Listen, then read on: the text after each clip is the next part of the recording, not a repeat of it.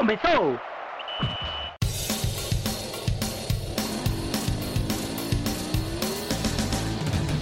Mas qual é pouca, eu só tomo se for 10k.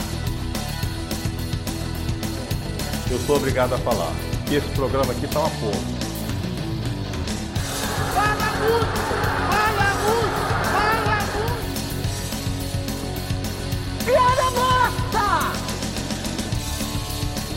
Pelas barbas do profeta! Fala galera, tudo tranquilo com vocês? Estamos começando aqui a edição de número 76 do DescubraCast. A gente aqui vem com mais um programa trazendo aqui a nossa análise do que vem acontecendo com o trio de ferro do Recife.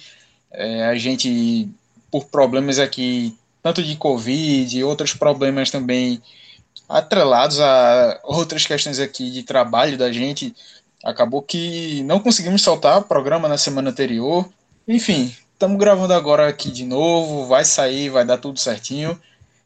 Mais uma edição aqui trazendo o nosso debate para vocês, esse debate que vocês já estão acostumados aqui comigo, Clisman Gama, também com os três companheiros que estão aqui na mesa. Primeiro começando com Fernando Castro. Fala, Fernando. Fala, Clisman. Fala, pessoal. A gente teve ausente aí nesses últimos dias, mas tem muito assunto aí para a gente discutir. Então, vamos debater um pouquinho.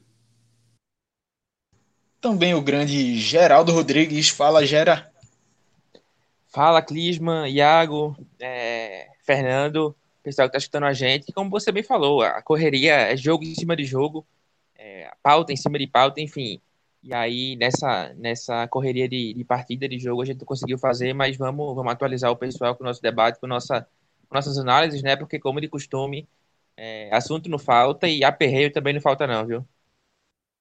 Com certeza, jovem. E fechando aqui também, Iago Mendes. Fala, Iago.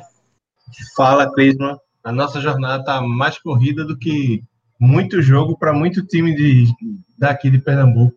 A gente está correndo mais fora de campo do que muito jogador por aí, mas estamos de volta, vamos seguir com o debate e torcer para que os nossos times melhorem, porque tem dois aí que, meu amigo, a situação está complicada.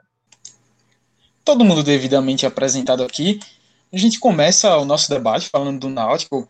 É, Náutico que até o momento fez apenas três partidas pelo Campeonato Pernambucano, já vem aí liderando a competição, três vitórias nos três jogos, bateu Central, 7 de setembro e por último Veracruz no último fim de semana lá nos Aflitos, uma partida que o Náutico conseguiu criar bastante, principalmente no primeiro tempo, mas apresentou aí alguns problemas defensivos que o próprio Hélio dos Anjos ressaltou na coletiva, a questão da a pressão pós-perda, perdeu a bola, a, principalmente o setor de ataque, que não estava contribuindo muito nessa questão da marcação, entre outros fatores ali. Ele foi perguntado até sobre a situação dos volantes.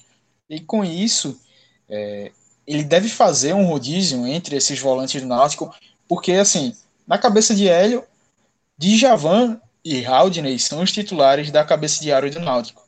Mas aí chegaram as opções do Marcial, do Luiz Henrique, tem também o, o Trindade, enfim, ele tem outras possibilidades ali, e aí essa possibilidade do rodízio entre esses jogadores. Fernando, queria que tu explicasse, tu desse tua visão dessa possibilidade de estar tá rodando jogadores ali e o que que ele está buscando com isso. Então, Clifton, primeiro eu acredito que, que Hélio está tá certo nessa questão. Ele tem que, de fato, testar, é justamente a hora que ele tem para testar esses jogadores, para encontrar a dupla ideal, porque, assim, apesar de, de ele ter na cabeça que no momento os titulares são Haldney e Djavan, foi assim que ele terminou a Série B, foi assim que ele encontrou uma sustentabilidade no meio campo na Série B.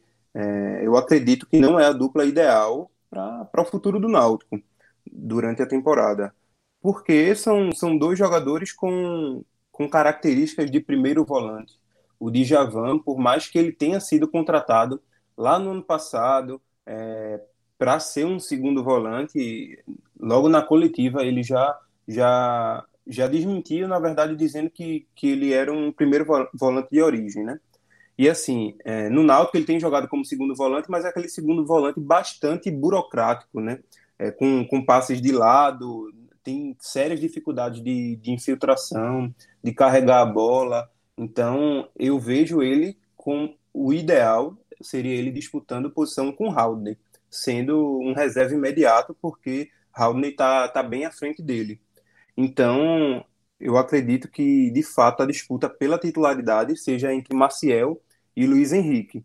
É, os dois, para mim, são os segundos volantes que o Náutico tem no elenco com, com mais qualidade e que, de fato, tendem a brigar aí por, por essa titularidade. Então, eu vejo com, com muito bons olhos essa, é, essa ideia de, de Hélio dos Anjos, essa intenção de testar no Pernambucano, porque é a única competição que o Náutico tem. O Náutico tem muito tempo livre, muito tempo para treinar, para buscar novas peças, novas alternativas no time, mas sendo que, de fato, é nos jogos que, que o treinador, o torcedor, a gente vai, vai notar se, de, de fato, as, as mudanças vão ser efetivas, vão funcionar ou não.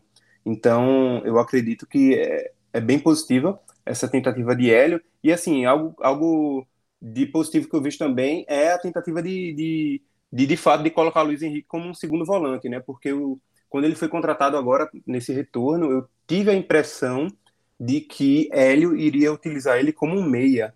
Tanto que no primeiro jogo ele substituiu o Jean Carlos contra o Central fora de casa. Durante a contratação dele, Hélio dos Anjos disse que o Náutico estava negociando com um meia. E, e sempre quando o Luiz Henrique, no começo do Luiz Henrique no Náutico, quando ele surgiu, a gente tinha, tinha essa dúvida se ele era um meio ou um volante, mas eu defendo muito ele como um volante. Não por ele ter tanto poder de marcação, que ele não tem de fato, mas pela qualidade do passe que ele tem, por ele ser aquele jogador formiguinha que está em vários espaços do campo, tem facilidade de infiltrar defesa. E chega muito como elemento de surpresa, né, Fernando? Chega muito como elemento surpresa, muito. E eu acho que uma das principais características é a dele. E como meia, eu não vejo, é, por mais que ele tenha um bom passo, eu não vejo ele com, com esse poder de, de, de assistência, de finalização. Ele não é um jogador que finaliza bem. Então, assim, eu enxergo ele mais como volante, eu acho isso positivo, ele disputando posição com o Maciel.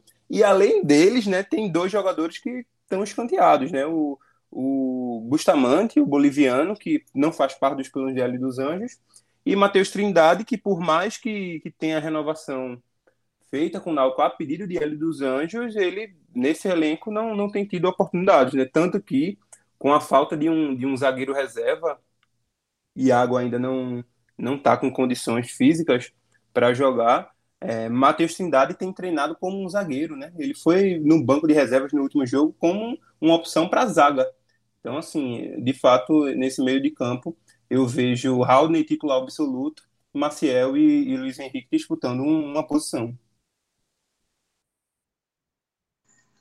E dentro dessa disputa aí, a gente vê que esse setor, esse setor do, da cabeça de área do Náutico pode ainda ser reforçado e surgiu até nessa quinta-feira, agora, 25 de março, a possibilidade do volante Richelli, ex-esporte, reforçar o Náutico. E aí, Geraldo, aproveitando, queria que tu trouxesse o que é que a gente tem dessa negociação aí, do que é que está rolando, se realmente é uma possibilidade bem palpável de Richelli chegar ao Náutico e como que ele se encaixaria também diante de toda essa questão né, das lesões que ele enfrentou nos últimos anos e também passou a ter pouca sequência de jogo. Como é que tu vê aí essa possibilidade? Então, Clisman, como você bem pontuou, foi uma informação que surgiu hoje, né? Nosso, nosso amigo João de Andrade Neto trouxe no Enem 45 que os empresários de Richelli ofereceram ele ao Náutico, né? É, ele estava no Atlético Goianiense até fevereiro, terminou o contrato lá, não foi renovado, então ele está livre no mercado. Ele tinha, a gente lembra, um contrato muito longo com o esporte até 2022, mas foi é, rescindido na justiça no passado, e aí ele ficou livre, foi para o Atlético com um contrato curto e agora é, terminou o contrato e ele está livre. É, segundo a matéria, segundo a apuração de João, o, os empresários ofereceram ele ao Náutico e pediram né, é, um salário de 40 mil. O Náutico, nesse momento, não tem condição de pagar isso e oferece, ofereceu, ofertou né, um salário de 30, algo bem parecido com o que houve com o Derlei também, essa diferença aí entre as pedidas, tanto do jogador quanto é, o que o Náutico disse que podia pagar. Então, é, pelo que o João falou, esse entrave aí inicial é o que está pegando, é, e, e, justamente por isso está pegando ainda, não está tão avançado assim as conversas, né? Existe esse empecilho financeiro. É, pesa a favor, digamos assim, do Náutico, caso o Náutico queira persuadir Richelli ou convencer Richelli na negociação, o, fato de que Richelli gosta muito do Recife. É, Richelli veio para cá em 2011, morou de 2011 até 2018, quando ele foi para o Inter, e aí, quando ele passa dois, um ano e meio no Inter, ele não se desfaz, por exemplo, do apartamento dele. Ele segue com o apartamento é, aqui em Recife, aqui em Boa Viagem. Então, é uma cidade que ele gosta muito, está muito bem adaptado. Ele já falou isso em outras entrevistas. É, os dois filhos dele nasceram aqui, né? Então, é, também pesa isso, são pernambucanos. E, e, a esposa também dele já falou em, em algumas entrevistas para a Globo, para Sabrina Rocha, que gosta muito daqui. Então, isso aí seria um, um fator, né? É, um outro fator também, antes da gente entrar no, dentro do que Richelli pode render, é Hélio dos Anjos. Hélio foi o técnico que revelou Richelli, auxiliou Richelli aos profissionais lá no Goiás, é, em 2009. Então, deu essa confiança a ele. E foi justamente ele também que trouxe Richelli para o esporte em 2011. Hélio era o técnico do esporte no início de 2011, no Pernambucano. É, e aí faz a indicação para Richelli vir. O esporte contrata Richelli, ainda uma jovem promessa de 20 anos, a pedido de Hélio. Então, aí tem, tem dois fatores aí que o pode tentar é, fazer com que Richelli, convença Richelli, né, a quem sabe ceder essa questão salarial por conta desses dois motivos. Tanto o fator Recife, que Guilherme, que Guilherme, que adora a cidade, quanto esse fator Hélio, que é um cara que Richelli se dá muito bem, tem muita confiança. Falando um pouco mais do campo e bola, né? É, hoje está com 30 anos, é, não é mais é, aquele Richelli de 2014, 2015, 2016, que fez grandes temporadas no esporte, e não só pela idade, ele passou por uma, uma teve uma lesão que demorou bastante a ser solucionada, né? Porque inicialmente o esporte optou por não fazer uma cirurgia, e quando ele vai para o Inter, o Inter decide fazer a cirurgia, e aí, enfim, o Richelli passa muito tempo, tanto é, jogando fora da, do, do, ideal, né? Fora do 100%, e depois parado por conta dessa cirurgia no tornozelo. É, Richelli não é, não, não é mais aquele volante, como eu citei, de ir, aparecer na frente, cobrir lateral, né, tá em todos os lugares no meio de campo ali. Ele, eu acredito que ele não tem mais condições de fazer isso, até pelo que eu vi no esporte em 2020 ele atuou em oito partidas pelo esporte e ele já não demonstrava essa capacidade. É, porém, o Náutico não precisa contratar o Richelli de 2014 e o Richelli de 2015. Isso é um Richelli é, do auge, né? Um Richelli que chegou a receber proposta de Corinthians, Atlético Mineiro. Enfim, o Náutico não precisa desse jogador. É, é não, Richelli não precisa render aquilo para ser útil ao Náutico. Ele pode render menos. E como eu acredito que ele pode se encaixar no Náutico. É, primeiro, ele pode ocupar, justamente por essa limitação física, ele pode ocupar um espaço menor de campo. Como assim? É, ele não precisa ser um jogador de saída para o jogo, não precisa ser um jogador de aparecer na frente. Ele pode ser justamente ali um primeiro volante, um cara mais de contenção. É, por quê? Porque ele tem explosão na marcação, porque ele é um cara extremamente combativo? Não, mas ele é um cara muito inteligente, de muito posicionamento, leitura de jogo, não só com a bola, mas também sem a bola, para interceptar um passe, é, para diminuir o espaço, para fechar bem linha, ali as linhas de marcação. E também é um cara que, tecnicamente, você pode ter a parte física, você pode não ter a explosão, mas tecnicamente é, Richelli, para mim, é um cara muito acima da média, é um cara de ótimo passe, tanto curto quanto longo, é, e com as duas pernas. Isso ele aperfeiçoou muito bem no esporte ao longo dos anos, tanto com, a, tanto com a perna direita quanto com a perna esquerda, ele tem uma saída de jogo muito boa. Então, eu acho que Richelli, sim, mesmo sendo muito distante do Richelli que foi no, no auge, no Richelli do esporte, eu acho que ele poderia agregar, sim, demais ao Náutico, é, tanto pela concorrência, que para mim o Náutico já tem um grande volante hoje, que é o Howley, e tanto também pela, é, pelo nível da Série B, né, um nível um pouco mais baixo, então Richelli, na minha visão, jogaria tranquilamente essa competição.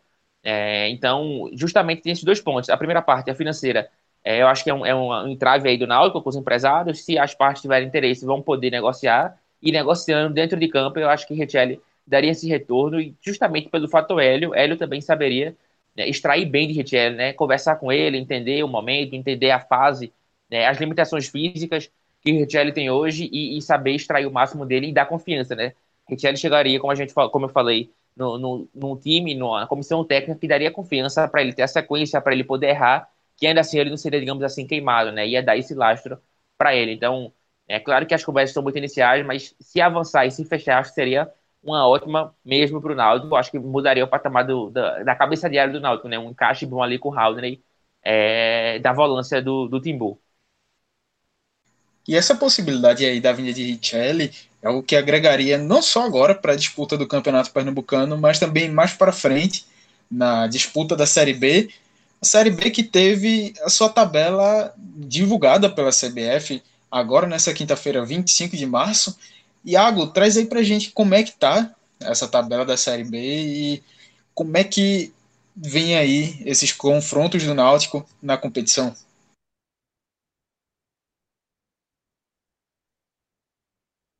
Então, Clisman, antes, antes de falar sobre isso, eu queria fazer uma pergunta ao meu amigo Geraldo.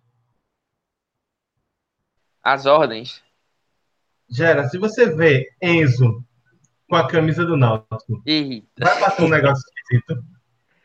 Eita, seria um choque, viu? Porque o, o, o menino é, é muito carisma. E, e, e por muito tempo, né? Foi adot... Por muito tempo não, até hoje, é muito ado- adorado. Fui bem adotado pela torcida do esporte como mascote, porque, enfim, estava sempre nos jogos, na arquibancada, entrava com o Richelli em campo, sempre com a fardinha ali do esporte. E quando aparecia nas câmeras, enfim, era sempre muito apegado ao clube, até porque, como eu falei, os dois filhos de Richelli nasceram aqui, né? Então tem um laço bem estreito e a torcida do esporte adora ele e se ver com a camisa do Náutico, certamente vai dar um choque. Mas acho que o carinho não diminui, não. O carinho não diminui, não. Mas seria, seria estranho, justamente por todo o tempo que ele passou no esporte, né? Seria. Bom, agora, agora falando sério, né? Saiu a tabela do, da, da Série B, que é o principal objetivo do Náutico na temporada. E uma Tá, tá coisa chato curiosa, esse ano, hein? Tá chato, tá chato esse ano a Série B, viu? rapaz, é, é a maior Série B que eu já vi. Isso é um fato. Mas, por incrível que pareça, o Náutico pega um caminho razoavelmente tranquilo até a quarta rodada. O Náutico, curiosamente, estreia contra o CSA, que foi o último adversário da Série B de 2020. Depois viaja para enfrentar o Vitória e pega Guarani fora na terceira, hum, o Vila Nova na quarta, e aí pega o Botafogo, que foi rebaixado ano passado, vive numa crise imensa, mas aí a gente sabe que é um clube de camisa muito pesada, e aí a gente sempre espera o algo a mais, né? Então, assim, a gente já falou que é a maior Série B de todos os tempos, é uma Série B que tem inúmeros campeões nacionais, e, curiosamente, na última rodada, o Náutico tem uma pedreira, que é justamente o quê? No último jogo da Série B, o Náutico vai pegar o Cruzeiro, novamente postulante ao acesso, lá em Minas Gerais. Ou seja, é bom o Náutico se garantir antes, porque a gente sabe que se o Cruzeiro estiver precisando da vitória, vai ser complicado de tirar o acesso lá.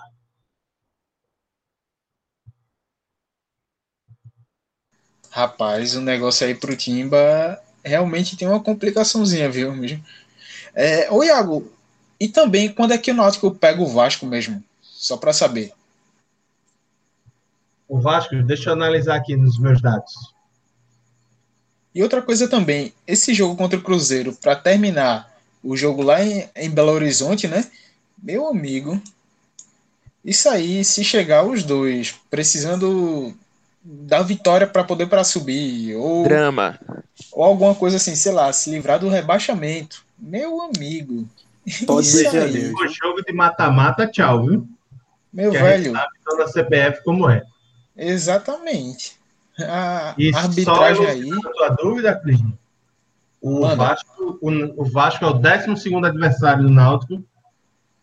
Primeiro, o Náutico viaja para o Rio para pegar o Vasco de São Januário. E na volta pega o Náutico. O Náutico pega o Vasco aqui nos aflitos. é, meu velho. Vai ser uma série B que ninguém é, tem um pensamento diferente que vai ser a série B mais forte de todos os tempos e vamos ver aí o que é que reserva para o Timba. A gente segue daqui na torcida para que o Náutico consiga esse acesso. Vai ser complicado pra caramba, mas vamos estar na torcida. A gente avança aqui, passa aqui do Náutico, vamos falar do Santa, que o Santa, por incrível que pareça, venceu na última rodada, o último jogo dele venceu Fortaleza pela Copa do Nordeste, conquistou os três primeiros pontos depois de quatro derrotas né, consecutivas na, na Copa do Nordeste, e aí fez um jogo muito conciso, né? O Santos jogou muito direitinho contra o, o Fortaleza dentro da, da proposta que apresentou. O time entrou com três zagueiros, três volantes, fechadinho, formou uma linha de cinco, uma linha de quatro e só o Léo Gaúcho lá na frente. Depois entrou o Pipico, entrou o Chiquinho no segundo tempo. Enfim, foi uma partida ali que realmente o Santa conseguiu ser muito aplicado e conseguiu um resultado que acho que dá para dizer que foi a melhor partida do Santa no ano, né, Fernando? Com certeza, Clima. Com certeza, assim, principalmente por conta da, da entrega dos jogadores, do comportamento deles, da estratégia traçada por, por João Brigatti. Porque, assim, você, você ser bem sincero que assim que saiu a escalação, por, por todo histórico recente, o início de temporada muito ruim do Santa, praticamente a gente já considerava essa derrota, já estava na conta. Então, assim, e quando vem essa escalação cheia de, de mudanças, com três zagueiros, dois, dois da base, que não, não haviam jogado ainda na temporada, só, só o Ítalo Melo, né, que já tem entrado, o Júnior Sergipano ainda não, três volantes, três zagueiros, três volantes, é, Chiquinho e Pipico no, no banco, então, assim, praticamente a gente descartou aí algum resultado positivo do Santa, né, e acabou surpreendendo muito, não só pela vitória, mas também pelo comportamento dentro de campo. É claro que com, com escalação, com três zagueiros e, e três volantes, o principal objetivo do jogo era a marcação. Então, de fato, os jogadores priorizaram a marcação e cumpriram muito bem a estratégia. Eles foram bastante dedicados e assim e inteligentes, né? Se comportaram muito bem dentro de campo, não só para marcar, mas quando dava, é claro que, que eram pouquíssimas vezes, mas quando dava, saía para o ataque, principalmente com é, nas, nas saídas de jogo, né, com Caetano e Cal,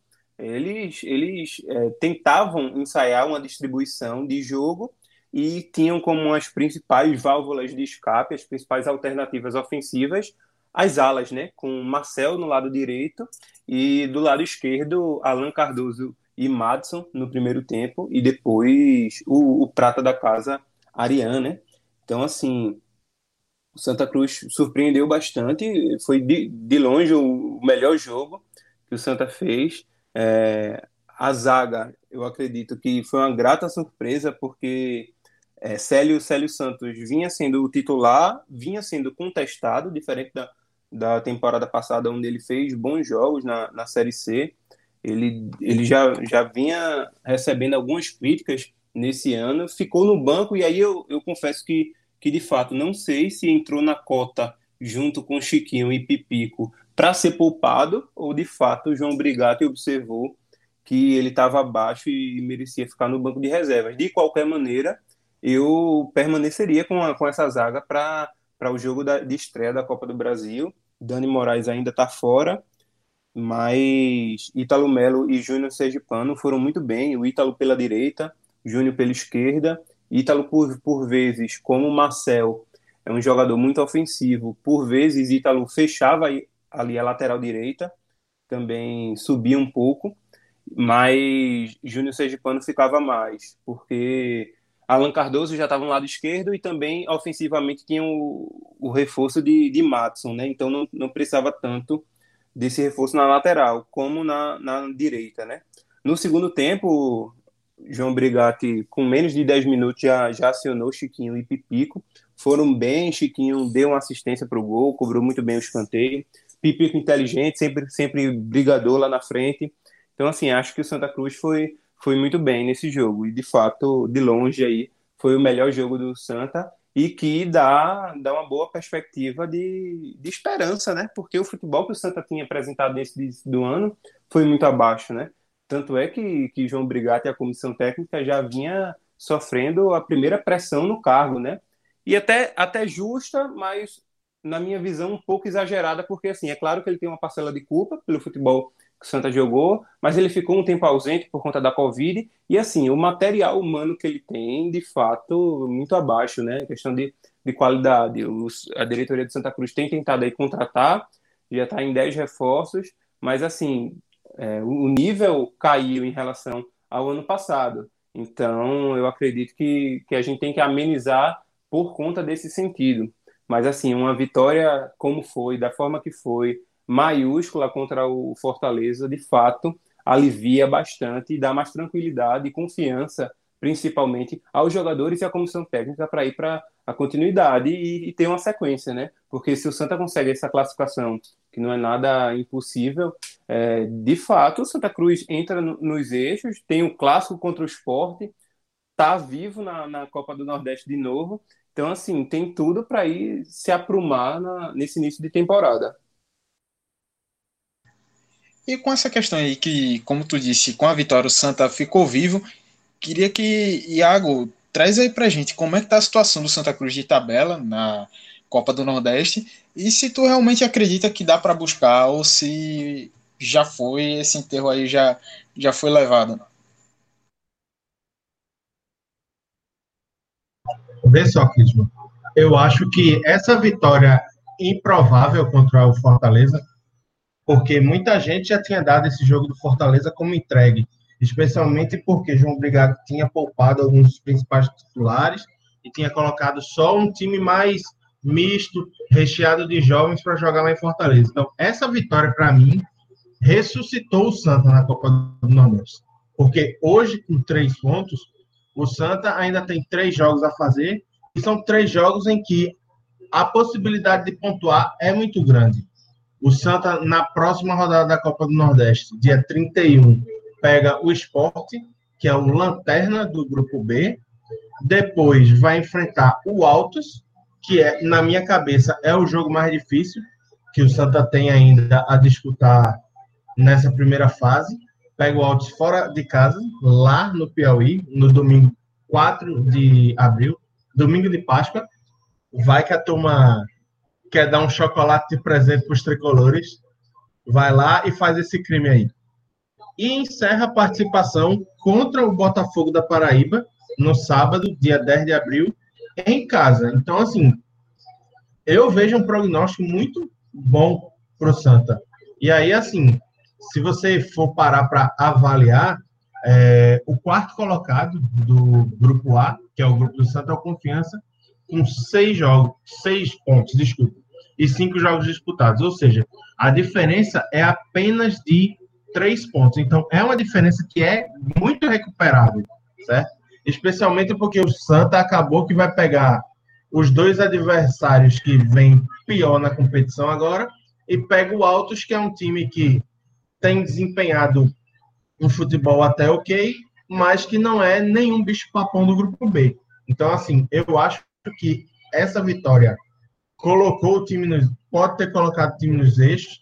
A gente espera muito esse resultado da Copa do Brasil para entender qual vai ser o Santa que vai enfrentar o esporte e dependendo do resultado contra o Leão no próximo jogo, o Santa pode entrar muito forte nas últimas duas rodadas para buscar essa quarta vaga do grupo A. E essa busca do Santa Cruz aí pela classificação, é, a gente vê também que faz parte disso essa chegada dos reforços que estão incorporando um pouco mais aí o grupo, o time vem tentando ainda melhorar e tudo mais, apesar de ter feito uma partida boa dentro da sua proposta, mas ainda é pouco. O time ainda precisa buscar mais coisas. E dentre desses reforços aí que já chegaram, é, vale destacar que o Santa, nesse começo agora assim, de março para cá, teve um azar danado com relação a, a, lesões, porque a gente vê isso assim, começo de março, agora já metade, estamos na metade final, já reta final do mês, a gente teve Marcos Vinícius lesionado aí por um problema na coxa. O Matson teve um problema na coxa, se recuperou e conseguiu já jogar, tá, fez o segundo jogo. Ele Carlos contraiu a Covid-19, tá voltando agora, pelo menos a ser relacionado para a partida contra o Ipiranga do Amapá pela Copa do Brasil. O Martim Rodrigues também afastado, teve a Covid-19. O Quinones, o equatoriano que veio do Palmeiras, ele descobriu um problema no cérebro por causa de uma uma má irrigação de sangue numa válvula do cérebro e aí precisou fazer uma, uma cirurgia para essa correção tudo mais. E assim, coisa que foi bem feita, ele já está se recuperando bem e vai passar por pelo menos dois meses fora. Isso é o período mínimo. E aí daqui que ele recupere o ritmo e tudo mais, vai ser um pouquinho mais, mais demorado. enfim. E dentro aí desse universo dos reforços, acho que vale a gente destacar o principal principal deles assim que chegou, deu conta e tá indo bem é o Alan Cardoso, lateral esquerdo. Eu vejo que ele até o momento dentre dos que estrearam e, do, e vem tendo essa sequência, foi fundamental ali para ser uma válvula de escape naquele né, lado esquerdo do Santa. É, ainda tem alguns problemas defensivos que tem preocupado um pouco, mas ofensivamente ele até que tem ajudado, briga bastante, é um cara lutador, então acho que por isso aí ele já começou a ganhar a torcida e pela sequência que ele vem tendo, vem melhorando assim um pouquinho a cada partida. Acho que vai se tornando sim um nome bem importante no, no Santa. E a gente vai virando a página aqui do Santa, né, para fechar aqui o programa aqui falando com o esporte, que o esporte vem numa, numa draga. O Santa vinha mal e o esporte também vem mal, vem horrível mesmo. O Santa pelo menos teve essa vitória aí, que conseguiu dar um, uma respirada na Copa do Nordeste e o esporte não. O esporte acabou sendo derrotado pela confiança dentro de casa. A fase do time está muito ruim e com isso a pressão em cima do, do grupo e principalmente do técnico Jair Ventura vem aumentando bastante. Muita gente pedindo a cabeça do treinador, pedindo aí para que ele saia. Enfim, gera. A fase está ruim, mas até onde aí dentro disso aí que a gente vê é culpa de Jair Ventura. Então, vamos lá, Clisman. Sobre, sobre pressão de início, é normal, resultado, a gente sabe como é o futebol, mas só para destacar brevemente, sou totalmente contrário, entendo a insatisfação do torcedor, mas sou totalmente contrário a qualquer demissão de Jair Ventura no esporte. É, dito isso, esse começo de temporada do esporte, Clisman, quando a gente pega os números e vê o time jogar, de fato, tá péssimo, terrível, enfim é, nem, nem, nenhum tipo de, de, Não tem nada positivo, é, basicamente. Mas a gente tem que saber também separar um pouquinho as coisas. O, por conta dos conhecidos problemas de CNRD, de FIFA, o esporte não só não conseguiu regularizar os reforços, como algumas, algumas renovações, a maioria das renovações, na verdade, o esporte também só teve à disposição uma parte da última sexta-feira, é, na véspera de enfrentar o Bahia. Então, nesse meio tempo, foram sete jogos da temporada em que o esporte não teve força máxima. Pelo contrário, teve força mínima, porque, a parte disso, alguns jogadores ainda, ainda entraram de recesso. Marcão, que estava à disposição, entrou de recesso. Patrick entrou de recesso. Adrielson entrou de recesso. É, Thiago Neves entrou de recesso. Então, além das renovações é, que demoraram a se concretizar, jogadores que já tinham contrato e importante não, não jogaram porque estavam de recesso. E sem falar, claro, os reforços. Então, é, o esporte, nesse começo de temporada, ficou muito comprometido no planejamento. É, justamente por conta dessas, dessas, punições, justamente por conta do tempo curto. É, e querendo ou não, você tira material humano da mão de Jair Ventura, você faz com que Jair Ventura tenha que escalar Mateuzinho, tenha que escalar Paulinho, tenha que escalar é, vários jogadores jovens, enfim, tenha que pular etapas, como ele falou. E isso aí, é claro, compromete. Então você não pode é, colocar tanta responsabilidade assim sobre ele. Porém, são oito jogos sem vencer. É, e são oito jogos sem vencer contra Salgueiro, contra 4 de julho, contra a Juazeirense. É, e aí, para mim, qual é o, o, onde é que entra a parcela de culpa de Jair Ventura? No planejamento, em algumas escolhas do planejamento, na verdade. É, o esporte não poderia ter aberto mão de jogo contra o CRB. Tudo bem que era uma partida na véspera da Copa do Brasil, que era o confronto mais importante desse início, que valia milhões, que o time precisava reagir depois de três vexames seguidos. Mas ainda assim, você não mandar nem os reservas, você mandar o sub-20 mesmo, entendeu? Dava muito bem para ter sido um jogo com reservas, ter, ter sido um jogo, um jogo com Sander, um jogo com Ricardinho, é, um, um, jogo com Chico, um jogo com Pedrão. Nem Pedrão, que é um menino recém-lançado da base, é, foi para esse jogo. Então eu acho que houve uma leitura aí errada de planejamento, equivocada é, do esporte. Não poderia ter sido um jogo de descarte. É, tudo bem que o time ficou treinando, mas Marcelo aqui do lado, você pode ir no mesmo dia para o jogo. Se fosse o caso de Jair não perder tempo é, não sessão de treino, ele podia ter ido muito bem na, no, na, no, no depois voltava, enquanto o elenco iria antes, por exemplo, pra, por viagem, enfim, acho que foi uma, uma, leitura, uma leitura errada do planejamento. E contra o Bahia, para mim, a condução de aventura foi um desastre.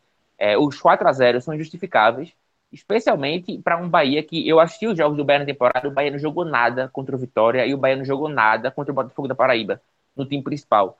E aí pega o esporte e passa fácil, faz 4 a 0 poderia ter sido 5, poderia ter sido 6. É, para mim, Jair errou lançando jogadores que não tinham estreado na temporada. É, por exemplo, Maidana, Betinho, Júnior Tavares e Dalberto estavam muito abaixo fisicamente. É, foram avenidas assim, escancaradas, principalmente do lado esquerdo, com Júnior Tavares e Alberto. Acho que Jair poderia ter equilibrado mais, sabe? Claro que se ele não coloca os jogadores, ia ter é, a questão, pô, como é que ele tem os jogadores à disposição? Enfim, tem os jogadores à disposição e ele não relaciona. Ele mantém, por exemplo, o Sander, ou ele mantém Rafael Thierry na zaga no lugar de Maidana, enfim. É, mas eu acho que valia, é, era para ele ter equilibrado. Ele não podia ter entrado com quatro caras tão abaixo fisicamente, porque ia acontecer o que aconteceu. O esporte foi massacrado. Né? O Bahia fez quatro, mas poderia ter, poderia ter sido cinco, poderia ter sido seis. Carlos Eduardo foi o melhor em campo. É, então eu acho que é, a parcela de Jair está nesse jogo. Está no, no, jogo do Bahia, acho que foi uma condição errada. No jogo do, do CRB, que o planejamento foi uma condição errada. Porque por mais que o, o, o, os jogadores à disposição, é, ele tenha tido, tenha tido as peças afetadas por conta das punições que eu já citei, é, oito jogos sem vencer não se justifica. Você não ganhar o 4 de julho não se justifica. Você perder por confiança não se justifica. Você é, perder em casa para o Salgueiro também não se justifica, sabe? Então, é, já, já, já repito, sou contra a demissão, sou contra cogitar a demissão de Jair Ventura. Eu acho que ele tem que ter tempo com as peças, ele tem que ter tempo com as inovações em forma, com os reforços em forma.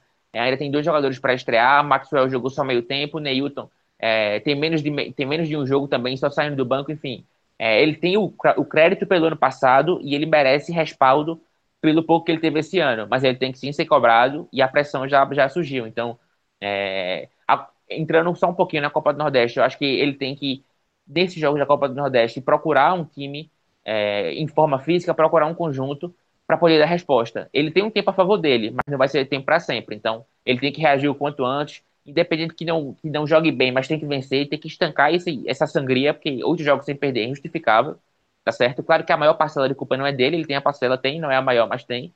É, ele precisa vencer, precisa estancar um pouco essa sangria e, e tem lastro para isso. Agora é, é dar, dar, dar essa, esse respaldo a ele e torcer para ele reagir, porque se o esporte seguir essa pisadinha, meu amigo, não vai para lugar nenhum, né? Já não está indo. Eliminação na primeira fase da Copa do Brasil e virtualmente eliminado da Copa do Nordeste há três rodadas do fim, na lanterna, enfim. Situação delicadíssima. Rapaz, e realmente, sobre essa situação aí também, como tu mencionou no meio da tua fala, que tá faltando esse material humano para o esporte. Então, eu queria aí que tu, Iago, já viesse trazendo para a gente também como é que tá essa busca por reforços do esporte e também que principalmente teve essa, acho que nessa primeira leva, vamos dizer assim, de reforços, o esporte focou principalmente em trazer atacantes. Trouxe aí nomes, o último deles foi o, o centroavante Santiago Trellis, colombiano, mas traz para a gente aí melhor como é que tá esse panorama do reforço aí, dos reforços do esporte, principalmente nesse setor defensivo ofensivo, perdão. Então, Clisman, antes de anunciar as contratações, é, eu conversei com alguns membros da diretoria do esporte e todos eles me disseram meio que de forma unânime que os pedidos de Jair Ventura eram para o setor ofensivo. A gente sabe que o setor ofensivo foi o grande calo do esporte na temporada passada, tanto que mesmo na campanha do do acesso não, da permanência, mas que foi quase um acesso, porque era um time que já era fadado à Série B e continu, conseguiu continuar na Série A, é, foi, a pior, foi o pior ataque. Pior até do que times como o Botafogo, que foram rebaixados com campanhas pífias. E aí, assim, os reforços foram chegando de maneira paulatina, só que a trava do, da CNRD e a trava da FIFA atrasou muito o planejamento do esporte fez com que o time demorasse muito a conseguir registrar seus jogadores, a colocar eles em campo. E a partir do momento em que estão em campo, muitos deles não tinham a condição ideal por falta de ritmo de jogo ou por falta de uma preparação física mais intensa de é, fazer a diferença que se esperava deles. E aí é como o Geraldo disse, o esporte conseguiu regularizar boa parte dos seus jogadores antes do Bahia, só que eles não tinham a condição física ideal e acabaram sendo atropelados no jogo do último sábado. Então, assim, a gente vê que o esporte já fechou cinco contratações, quatro atacantes e um meia, e o que se o que se comenta, o que, o que tem rolado pelas redes sociais, mas até agora nada confirmado pela diretoria, é que o esporte vai buscar a contratação de um volante. Esse volante já teria nome, certo? É, seria o José Wellison, que disputou a Série A do ano passado pelo Botafogo, e ele viria como um jogador para ocupar a cabeça de área, a função do primeiro volante, que inclusive eu acho que é muito bem-vindo, porque Marcão e Ronaldo voltaram muito abaixo do que a gente viu na Série ano passado. Marcão, inclusive, muito pior do que Ronaldo, certo? É, e aí o esporte ele tem sofrido muito com a marcação no meio campo. É claro que assim há, há muito de se de se dizer que a expulsão do Ronaldo foi injusta contra confiança, só que isso não apaga a partida desastrosa da dupla na partida contra o Dragão, certo? Então, assim, o esporte fez as contratações que o Jair pediu para o setor ofensivo, deve ir atrás de, de mais esse volante, que pode ser o José Wellison. É muito provável que seja ele a figura número um da lista de negociações do esporte. E depois disso, é, segundo o que eu já conversei com alguns diretores, o clube deve parar, esperar, avaliar as peças, dar a Jair o tempo que ele pediu para avaliar e ver a equipe com força máxima que rende, e aí, a partir disso, ver se vai precisar reforçar ou não para é, a sequência das competições e o início da Série A. Vale lembrar que o esporte também já tem definido a sua estreia na Série A, vai estrear contra o Internacional. E o seu último jogo, uma coisa que foi muito comemorada pela diretoria rubro-negra, vai ser em casa. Então, assim, é algo que tem sido muito festejado. Mas é, o elenco, até o momento, não mostrou a que veio porque não teve tempo para isso. Então, assim, é necessário se esperar, se avaliar, ver o que, é que se vai conseguir montar. E aí o esporte depois que conseguir avaliar todos eles, deve ir em busca de oportunidades esporádicas do mercado para guardar recursos. A gente sabe que vai ter muito mais recursos do que no ano passado, porque a cota da Série A é muito maior do que o Sport teve ano passado, por causa de ter vindo da Série B, mas eles devem poupar esses recursos para quando for iniciar a elite do campeonato. A elite da, do campeonato nacional em maio. E aí, dentro dessa questão também de recursos, como o Iago trouxe, Fernando, é, a gente vê que o esporte aí tá fora da Copa do Brasil, eliminado pela Juazeirense, e também tem essa possibilidade muito real de já ser eliminado na primeira fase da Copa do Nordeste. Então, quanto que isso pesa aí no planejamento e quanto que na tua visão isso vai afetar também nessa busca por reforços para essa continuidade do ano? Pesa muito, Clisman. Pesa demais porque eram justamente as competições rentáveis desse primeiro semestre, né? Sair da, da Copa do Brasil na, na primeira fase mais uma vez tem toda aquela perda é, financeira e também a, a perda de, de moral, digamos assim, porque o esporte já vem colecionando esses fracassos na primeira fase da Copa do Brasil.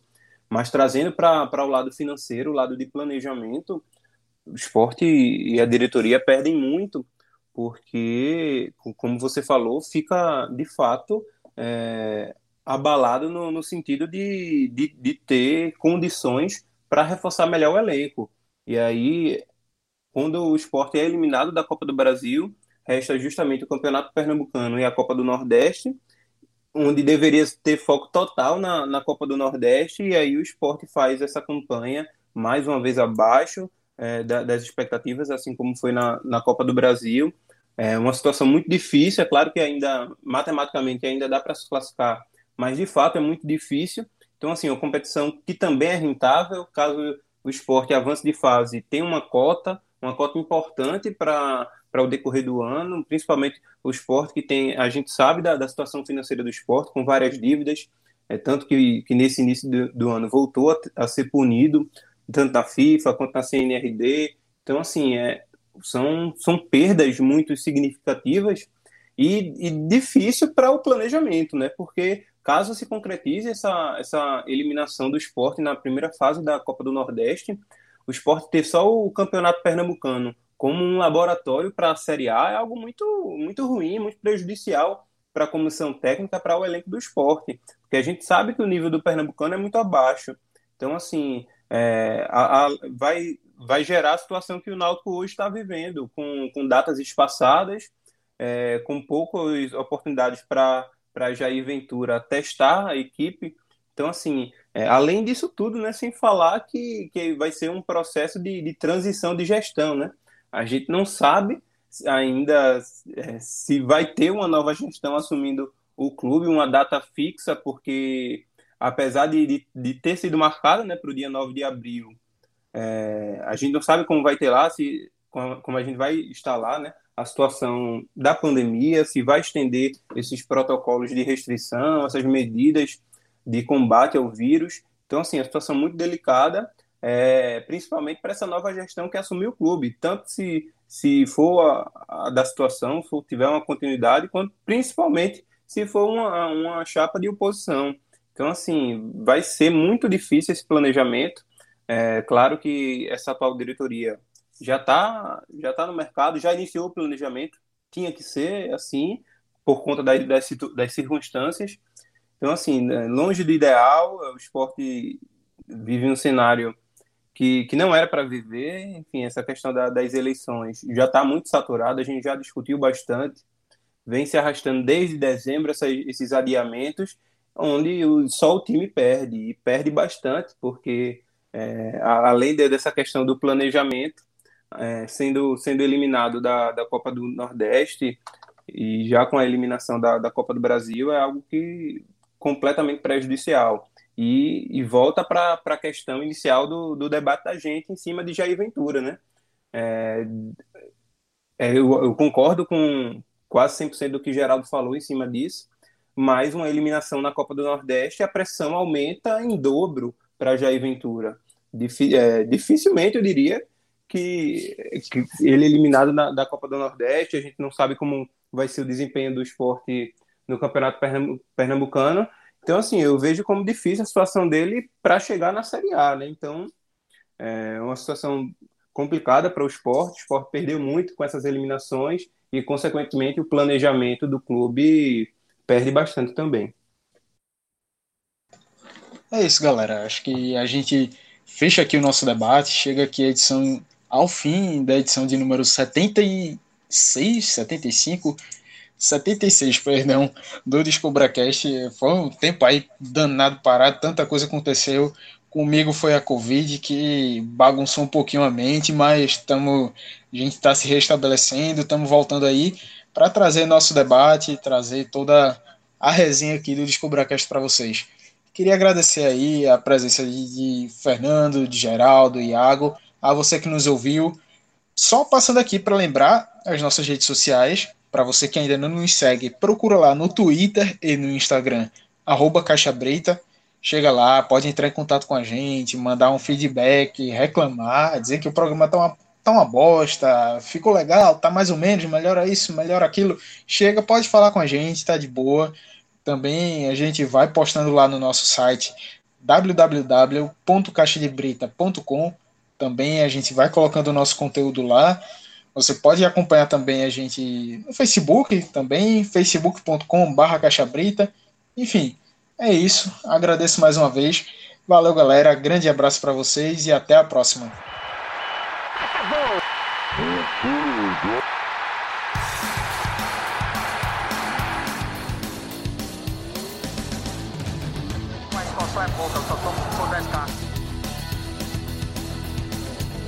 Sou obrigado a falar que esse programa aqui tá uma porra.